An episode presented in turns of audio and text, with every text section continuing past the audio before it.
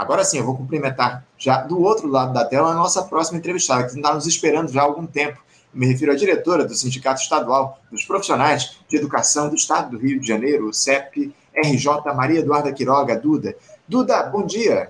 Bom dia, Anderson. Estava aqui ouvindo o Breno, está numa aula. Foi um prazer ficar aqui aguardando e ouvindo vocês conversarem. É, bom dia aos ouvintes do programa. É, pode chamar de Duda mesmo, você viu que eu já coloquei aí a Duda Quiroga. Estou na coordenação geral do CEP nessa gestão e estou aqui para conversar com vocês hoje sobre educação. Obrigado, Duda, pela tua participação, por você nos atender aqui no nosso programa. Agradeço muito a tua presença, Duda, justamente para a gente falar a respeito desse, desse tema tão importante para o nosso país, né? Porque essa semana, Duda, a gente teve uma notícia que nos encheu de esperança. Eu digo, nós que lutamos por uma educação inclusiva e de qualidade. O ministro da Educação ele decidiu suspender, aliás, o Ministério da Educação decidiu, decidiu suspender por 60 dias o cronograma de implementação do novo ensino médio no nosso país. A medida foi publicada na última quarta-feira no Diário Oficial da União pelo ministro Camilo Santana. Ele admitiu que não houve um debate aprofundado sobre a implementação desse tema aqui no nosso país, da reforma, e criticou a gestão Bolsonaro que aprovou essa medida. Duda, é evidentemente uma vitória parcial da mobilização de vocês, profissionais de educação. E eu digo parcial porque a reforma ainda não foi revogada, apenas suspensa durante esse período em que haverá uma avaliação e uma reestruturação dessa política. Como é que vocês do CEP, Duda, receberam a notícia de suspensão do novo ensino médio? O que é que isso representa? Eu acho que a primeira coisa que representa, você já afirmou, que é o, o impacto da luta que a gente vem travando no último período, em especial já no, no governo Lula. Lembrar que no dia 15 de março, a estudantada chamou e nós, profissionais de educação, nos somamos em todo o Brasil numa passeata é, para barrar né, a, a, reforma do ensino médio. Fomos dialogar, os estudantes foram dialogar com as secretarias estaduais de educação e nós estivemos junto. E no dia 22 a gente tinha o nosso Dia Nacional em Defesa do Piso dos Profissionais de Educação, mas também trouxemos de novo a bandeira é, da revogação do novo ensino médio. Além disso, a Confederação Nacional dos Trabalhadores em Educação, a CNTE, vinha é, fazendo as conversas em Brasília, a pressão com os parlamentares, a pressão com o ministro da Educação, chegou a conversar com o próprio Lula na véspera é, do anúncio né, da suspensão. Tivemos uma plenária intercongressual com o Brasil todo presente, né, assim, para organizar a luta dos estados, da, da, da Confederação, no, no mês de março também. Então, assim, tudo isso estava no, no cronograma. Organizar a luta, disputar o governo, a gente sabia que ia precisar fazer essa disputa dia a dia, que era um cabo de guerra e que a educação e a própria equipe de transição da educação mostrava isso, era um dos pontos mais sensíveis aonde a disputa ia precisar ser permanente. Até porque foi um, um dos lugares onde teve maior desmonte, né? É, com, e a reforma do ensino médio, sem dúvida, é o grande, a grande joia da coroa do desmonte da educação pública. Uhum. É, e aí eu acho que essa suspensão ela é um, uma sinalização que a nossa mobilização está funcionando. Dois, que a gente está agora tem chances de ser escutados e escutadas. E três, que o problema não é uma ou outra disciplina equivocada, como ensinar a fazer brigadeiro gourmet. Mas tem outras disciplinas tão esquisitas quanto, como que, quem és tu. Mas também, porque se você tem a ideia de que, uma, que um jovem precisa trocar de escola trocar de turno na mesma escola, trocar de escola, trocar de cidade, tro... enfim, qualquer situação dessas que às vezes acontece nas nossas vidas. Ele não encontra a mesma grade, nem na mesma escola, no outro turno. Então, ele não consegue continuar com as mesmas disciplinas ao longo do mesmo ano letivo. Inclusive, isso é uma, é uma confusão danada nesse novo ensino médio e é preciso que a gente tenha todos esses elementos em mãos para poder dizer isso não nos serve. Esse modelo que está sendo apresentado, ele está até mais parecido com o que foi lá atrás, né, quando a gente dividia em técnico, científico, é, normal, clássico, enfim, e que não é isso que a gente quer. A gente quer que a gente tenha um ensino médio mais universal possível e que o máximo de pessoas cheguem às universidades. Foi isso que a gente fez nos dois primeiros governos Lula, inclusive quando interiorizou as universidades, quando criou os institutos de educação. E é esse modelo que a gente tem, pretende retomar no próximo período. E aí uhum. o desafio nosso da educação básica é poder sim ter as disciplinas todas valorizadas, não só português e matemática, mas que os nossos estudantes tenham, no mínimo, três tempos de geografia, de história, de biologia, de química, de física, para que possa, de fato, ter uma educação integradora e integral. Né? E não um turno único que é para inglês ver ou qualquer coisa que o valha. A gente quer disciplinas que, de fato, nos prepare, prepare nossos jovens para construir a soberania nacional. Que essa, essa é a forma de construção de futuro possível, né? É, é fundamental, né, Duda? É o que a gente defende aqui há, há, décadas, né? Que haja uma educação de qualidade, acima de tudo, para que a gente possa construir um novo Brasil a partir das próximas gerações. Agora, na prática, Duda, como é que fica o ensino médio a partir dessa suspensão da reforma? O, o dia a dia das escolas ele é alterado, as diretrizes do novo ensino médio elas se, elas se mantêm ou voltam-se ao que tinha antes? O, o que é que muda para os estudantes nesses 60 dias, se é que algo muda? Então, é, na prática, a gente vai, de alguma forma, volta a disputa no chão das escolas e a negociação com as secretarias estaduais de educação para entender o que, que faz nesses 60 dias. É, uma possibilidade é você é, pegar essas disciplinas que estão com nomes abstratos, mas que estão com professores que estão lecionando elas, são aqueles professores e professores que são de português, de português e matemática não, porque tem é, aulas suficientes, mas que são de ciências, que são de história, de geografia, de biologia, química, física, é, língua estrangeira, enfim, são esses professores que, que as suas disciplinas encurtaram o número de, de, de tempos de aula, e aí que, para completar a sua carga horária, estão pegando as disciplinas uhum. qualquer coisa. Né? É, e aí, é, de, nesse período, acho que o ano letivo continua, os professores vão, talvez, voltar a dar as aulas das suas disciplinas de origem, ou até conversar sobre a reforma do ensino médio com os estudantes e ver quais as expectativas. O que precisa de fato de um ensino médio que atenda à contemporaneidade? Com certeza não é aula de brigadeiro gourmet ou é, essa disciplina sem grade curricular, quem és tu? Né? Mas a gente pode, pode aproveitar nesses 60 dias, porque, como você mesmo lembrou, não é uma é, revogação ainda, uma suspensão, então nesses 60 dias cabe usar esse momento também para debater o currículo e fazer dele, sim, um currículo vivo, que reflita os territórios. Aqui no Rio, por exemplo, com tanto de violência que a gente tem vivido, tanto nos territórios, em torno das escolas, como dentro das escolas recentemente, a gente pode estar debatendo a pauta da violência com os estudantes, por que, que eles acham que está acontecendo, o que, que significa estar numa área conflagrada, a gente usar, a rede municipal, por exemplo, usa a, a regra da Cruz Vermelha né, é, para atuação nas áreas conflagradas, que é uma regra é, mundial para lugares em guerra. Então, a gente precisa disso para definir se vai ter aula ou não numa escola. Por uhum. exemplo, como aconteceu ontem na Maré, enfim, volta e meia tem várias, em vários territórios da nossa cidade, do nosso estado. Então, que a gente possa trazer esses temas para o debate com os estudantes nesse período, que a gente trabalhe a partir dessas contemporaneidades, sim, nesse momento, porque vão ser 60 dias. E depois disso, que a gente possa retomar com três tempos de cada disciplina dos conteúdos regulares do ensino médio, para que esses estudantes estejam em condições de igualdade com os estudantes que estão vindo no ensino particular e que não reduziram o tempo de história, não reduziram o tempo de geografia, de biologia, de química, de física, de língua estrangeira, né? que a gente sabe que, na, que não deixaram de ter sociologia ou filosofia. A gente sabe que, na prática, só quem sofre com, essa, com essas alterações são os estudantes das escolas públicas, porque as escolas particulares elas ampliam sua carga horária. Né? Então, elas colocam as disciplinas é, ligadas a essas trajetórias de vida, essas optativas e tal, como um a mais, mas não deixam de ter as disciplinas tradicionais. Já na educação pública, você reduz a carga horária da, das disciplinas tradicionais para colocar essas outras disciplinas. E aí, na verdade, o estudante tem uma educação é, muito diferenciada e vai, você vai aumentando o fosso das possibilidades entre os estudantes da educação pública e da privada.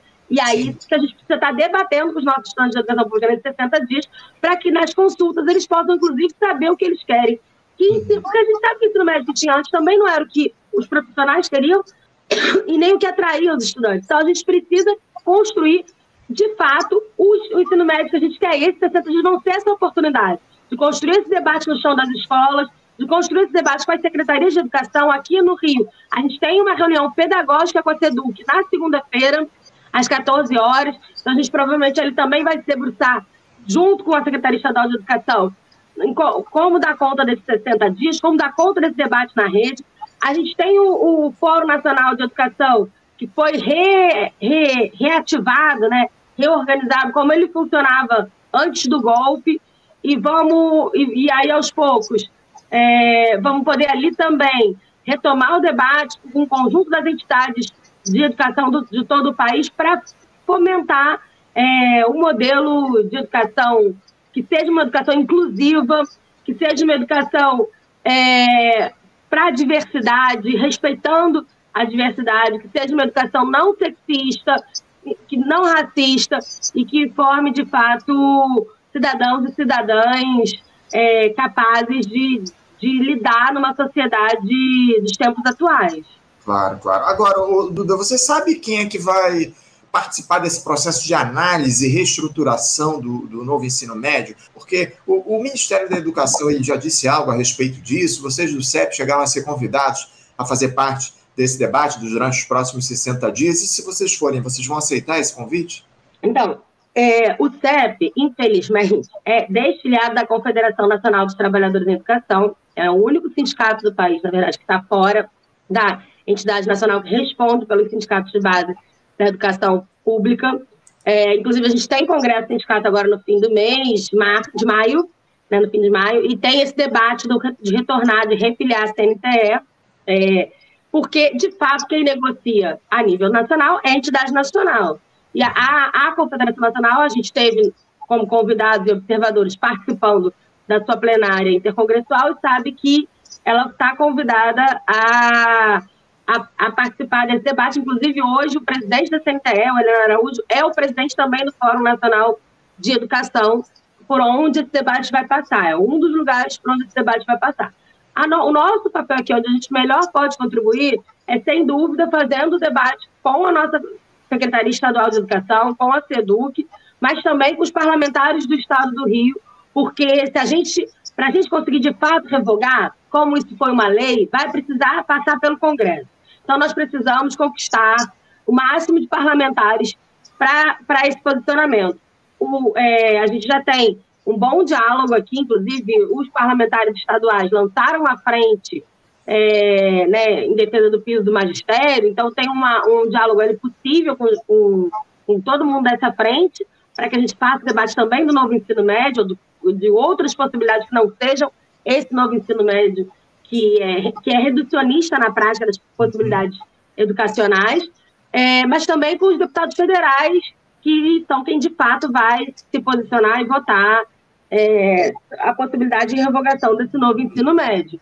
Então, também estamos procurando os parlamentares federais, fazendo debate, a gente sabe é, que tem lá o Glauber, que já chamou um abaixo-assinado, inclusive, né, pela revogação do novo ensino médio, também já conversamos com o Raimon, com Tarcísio, com Lindbergh, que são, enfim, Talíria, Benedita, que são parlamentares aqui do Rio, Jandira, e, e que são de um campo democrático e circular, mas não basta conversar com os nossos, a gente precisa conquistar todos e todas para essa possibilidade de uma educação é, que permita né, é, ser emancipadora, de fato, do ser humano. Então, acho que a nossa principal contribuição é, é, é com o Legislativo do Rio, que está lá em Brasília, porque para revogar vai precisar passar pelo legislativo.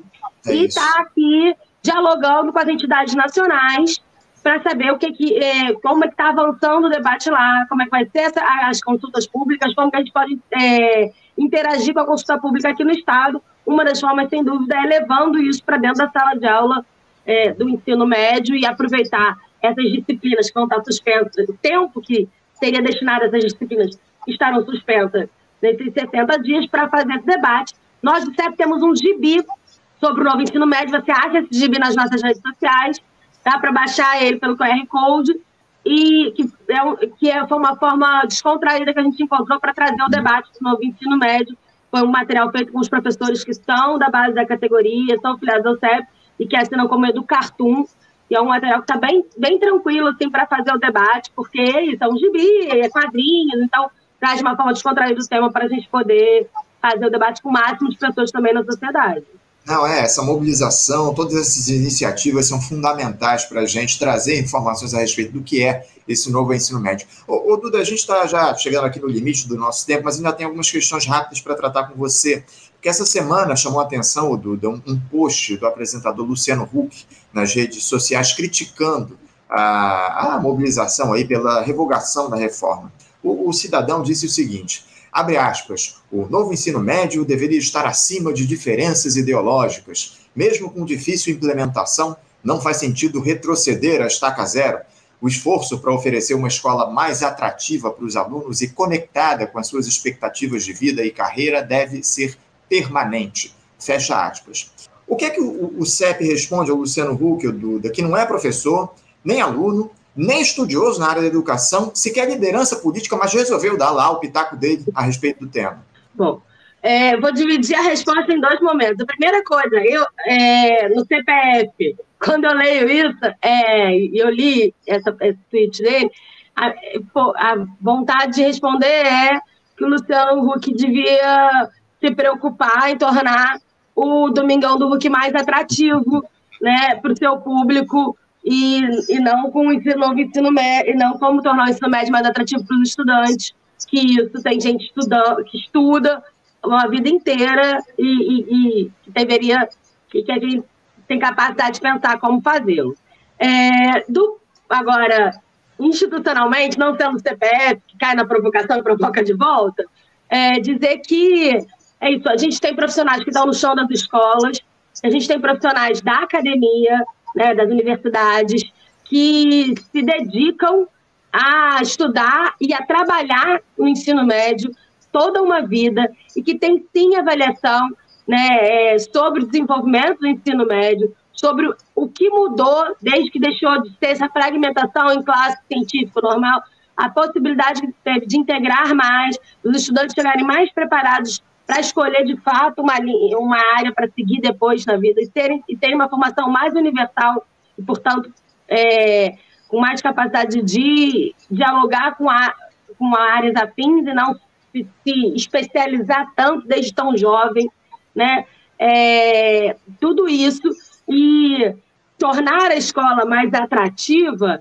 é, não necessariamente é, to é torná-la mais pobre, né? Assim, de conteúdos, de cultura, de então torná-la mais atrativa ao contrário e é antes de decidir o que que jovens precisam é trazê-los como sujeitos do processo deles de formação.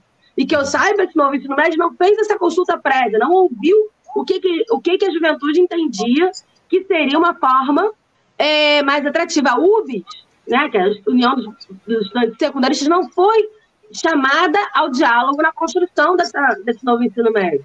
Né? É, precisa, ah, mas seria importante as tecnologias, a robótica, sei lá, entrar na escola? De que forma as tecnologias podem entrar na escola de forma a potencializar um processo educacional, né, de fato, integrador, um processo é, formador, constituidor do sujeito. Para isso é preciso ouvir os jovens, não achar que sabe também o que, que esses jovens é, precisam.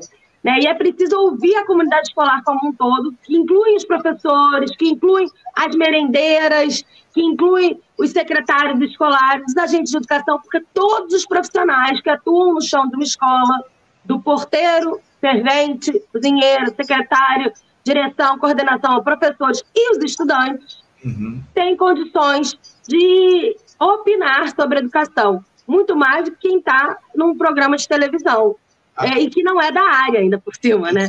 Então, ah, assim, acho que ah, não, porque... eu ia dizer o seguinte: é, a participação da comunidade escolar nesse debate é fundamental e, e, lamentavelmente, a gente tem visto muito pouco essa participação e a gente espera, acima de tudo, Duda, que nesses próximos 60 dias haja, de fato, um diálogo, um debate efetivo e extenso em relação a esse tema, que é muito importante para a educação aqui no nosso país, para o desenvolvimento do país, acima de tudo. Ô, Duda, eu estou com meu tempo aqui encerrado, mas eu rapidamente preciso, eu não posso deixar de encerrar aqui a nossa conversa sem falar sobre esse novo ato de horror aqui no dia de ontem no nosso país, quando quatro crianças foram mortas em uma creche lá em Blumenau, Santa Catarina, a creche Cantinho do Bom Pastor, por um sujeito armado com uma machadinha.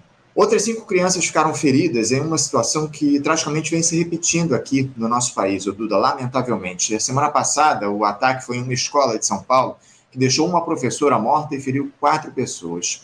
Duda, como é que o CEP avalia esses casos que vêm crescendo aqui no Brasil de violência e o que pode ser feito para se dar um basta nesse cenário que está colocado nas escolas?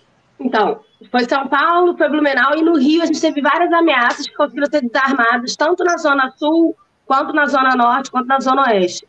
Eu acho que, sem dúvida, a gente tem um problema é, de, um, de, um, desmonte da credibilidade da escola como um espaço é, do educar e cuidar, como um espaço de autoridade, até sim, de respeito, né? É, como um espaço quase mítico, né? Onde você vai para aprender, para socializar. Então a escola virou um, mais um espaço de reprodução das violências que estão aí no, na sociedade. Você tem esses. Você, no último período, teve um estímulo a um vigiar e punir em, é, em relação aos professores. Então, você estimulou os estudantes a, a, a divergirem dos seus professores, a divergirem dos profissionais que, é, estão no chão das escolas, a, a controlá-los, a filmá-los, a, a questionar se eles estão politizando a escola, se eles estão transformando a escola num partido único, quando, é, na verdade, a gente sempre teve a preocupação de dar o máximo de né, trazer, não dar, mas trazer o máximo de visões na escola para que os estudantes possam construir suas próprias opiniões, né, para que sejam sujeitos autores das, dos seus processos educacionais. Para a gente, isso é a grande, o grande, vamos dizer assim, o grande barato da educação. E aí, é, nós não queremos robozinhos que repetem o que a gente pensa. É, quem, quem, acha que a gente faz isso é porque não entende nada da educação, mesmo é que a gente faz no chão das escolas. Mas a escola foi muito atacada nesse último período, como sendo um lugar disso, e que era tarefa dos estudantes, portanto, denunciar seus professores. Então, você vai estimulando uma certa relação de disputa, de rivalidade, de violência, portanto, simbólica nas escolas, que vai criando um, uma panela de pressão e que uma hora explode. Né? E reflete a violência que está mais é, exacerbada na sociedade como um todo. E está aí o número de armas de fogo que a gente tem, é, no geral, como comprovação disso. Tem a questão do bullying muito forte, e aí falta psicólogos, assistentes sociais nas escolas, para que a gente possa fazer um atendimento diferenciado. Não basta a sala de aula, não basta o professor, porque a nossa formação é para uma parte do processo educacional, mas essa parte está mais ligada a, ao que é o desenvolvimento é, é, afetivo, desiderativo, enfim, a parte mais é, do emocional, uhum. né, não do cognitivo, não do aprendizado.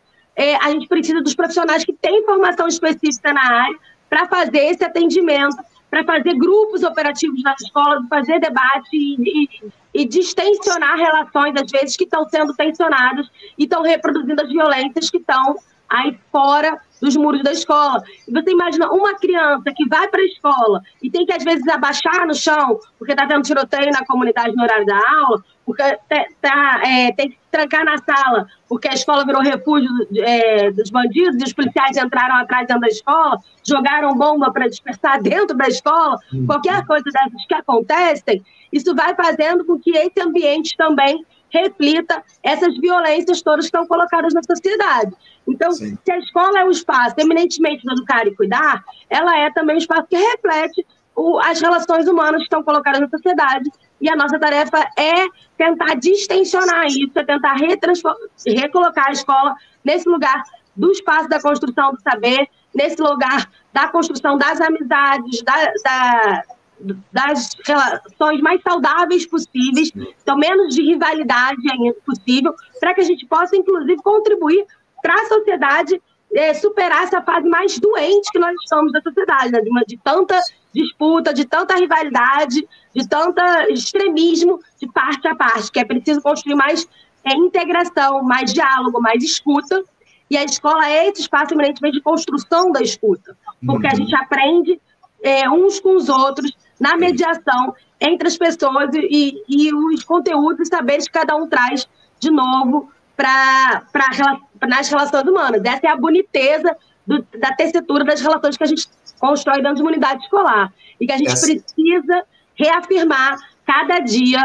É, e por isso né, precisamos sim de um investimento nas escolas, que não é um investimento de ter botão de emergência ou de ensinar a desarmar alguém. É um investimento em ter psicólogo nas escolas, em ter assistente social nas escolas, em ter as equipes de professores completas e não é, sobrecarregados. É ter a possibilidade de ter atividades culturais em paralelo, porque a cultura também é uma forma de você se expressar e extravasar angústias, ansiedades que estão aí, que são da sociedade, que não precisam ser extravasadas através de agressão, de violência.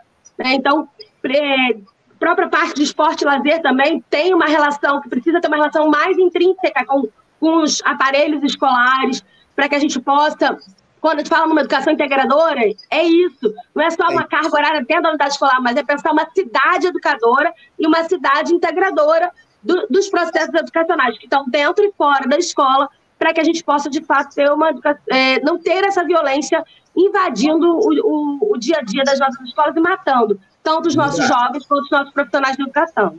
Duda, eu preciso encerrar aqui o nosso papo. Essa discussão ela precisa ser feita de maneira muito aprofundada no nosso país. Está muito claro que a gente precisa fazer esse debate com toda a sociedade, com o Estado, enfim. Lamentavelmente, a gente não pode é, é, ter mais esse tipo de episódio. A gente não pode aceitar mais esse tipo de situação de violência nas escolas e a gente precisa, acima de tudo, debater esses temas. E a gente vai ter tempo aqui no nosso Faixa para tratar a respeito dessas questões. Duda, eu quero te agradecer muito a tua participação no programa de hoje. Muito obrigado por você nos atender aqui nesta quinta-feira. Eu te desejo aí um ótimo dia de trabalho e um bom feriado para você. Obrigada, Anderson. Foi um prazer estar com vocês, sempre à disposição. É, contem conosco, SEB somos nós, nossa força, nossa voz.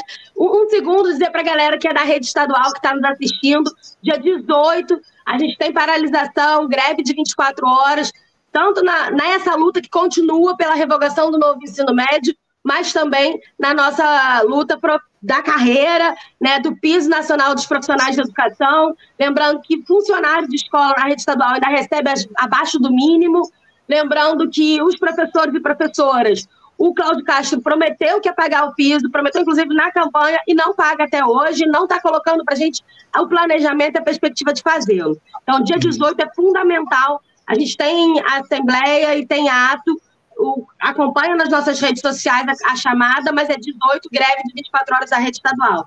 Muito importante essa convocação, Duda. Obrigado pela tua presença, pelo, pelo recado. Um bom dia para você, um abraço, até a próxima. Bom dia, até a próxima. Conversamos aqui com Duda Quiroga, Duda, que é coordenadora, coordenadora geral do Sindicato Estadual dos Profissionais de Educação do Estado do Rio de Janeiro, o CEPRJ, e falou um pouco a respeito dessa suspensão do novo ensino médio, também desse ato de violência, mais um, numa creche aqui do nosso país, enfim, lamentável.